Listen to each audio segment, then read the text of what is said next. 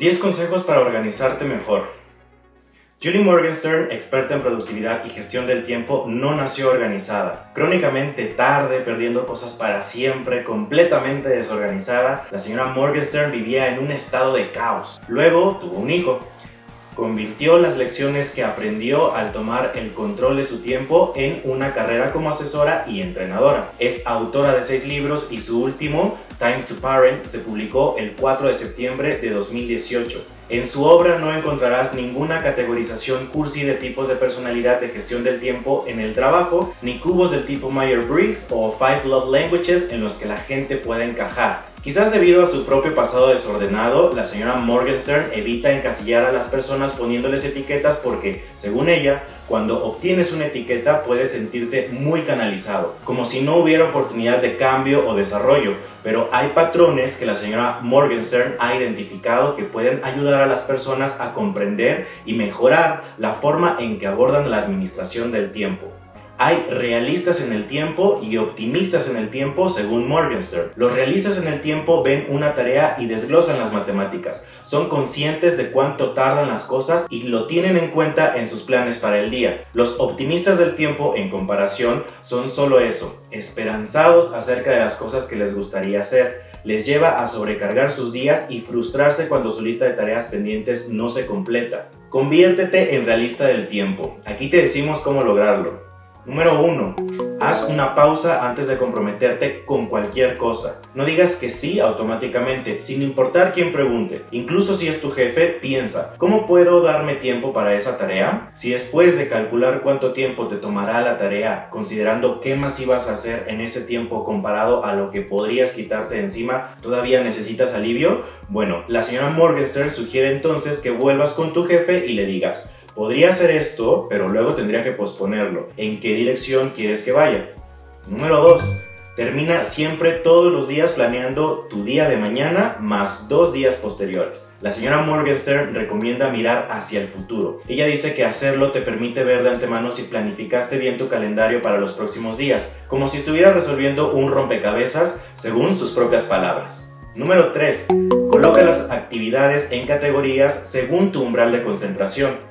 Agrupa actividades como trabajo administrativo, proyectos creativos, pasatiempos y actividades sociales por función mental para identificar tu umbral de concentración para cada una. La señora Morgenstern dice que las actividades de procesamiento por lotes te ayudan a crear subdivisiones más pequeñas en tus días creando mini fechas límite que hacen que concentrarte y completar las tareas temidas sea más manejable. Número 4.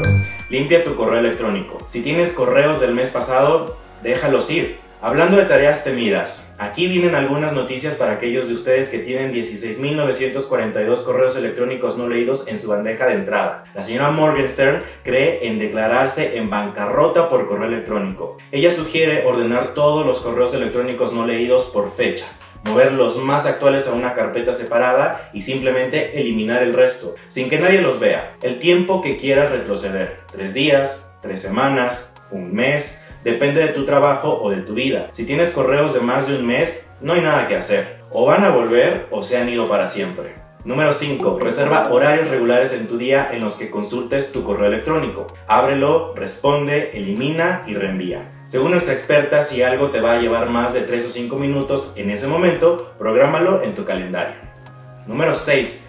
No utilices más de 4 plataformas de comunicación. Sí, esto incluye Instagram. La señora Morgenstern toma una línea dura cuando se trata de la proliferación de canales de comunicación y los límites que debemos de imponerles a, por ejemplo, el correo electrónico, mensajes de texto, mensajes en Facebook, Twitter o Instagram, llamadas telefónicas, etc. Ella dice que la administración del tiempo se trata de administrar tu energía y capacidad cerebral para un rendimiento máximo, por lo que debes impartir control sobre todo ese caos.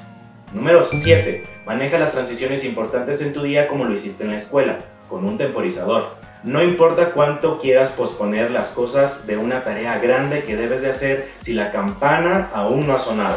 La señora Morgenstern compara el uso de la función de la campana o temporizador con estar en la escuela. Es decir, no puedes dejar la clase de matemáticas e ir a artes y manualidades donde realmente quieres estar hasta que suene la campana. Número 8. Toma la decisión. ¿Eres una persona que usa el calendario en papel o electrónico? Y apégate a tu decisión. Según la señora Morgenstern, si puedes recordar, ay, escribí eso hace tres páginas en la esquina superior izquierda, tú eres entonces un alumno visual táctil que debería usar una agenda de papel. Si piensas de forma más cronológica, por ejemplo, si alguien te dio una fecha como el 14 de abril y piensas, oh, eso fue un miércoles, entonces estás más orientado a la tecnología digital y deberías usar un calendario electrónico. Número 9.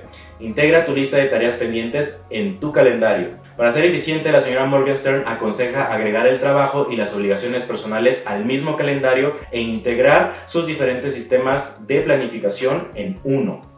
Número 10. Recupera tu tiempo personal, ya sea escribiendo esa novela, superando una meta de fitness o viendo las 15 temporadas de Keeping Up with the Kardashians. Morgenstern explica que la percepción que tiene la gente del tiempo es que es una cosa conceptual, etérea, relativa, resbaladiza, pero no lo es. Son ciclos de 24 horas, 7 días a la semana. Tienes 168 horas para trabajar cada semana, así que tienes que buscar el tiempo si realmente quieres equilibrio.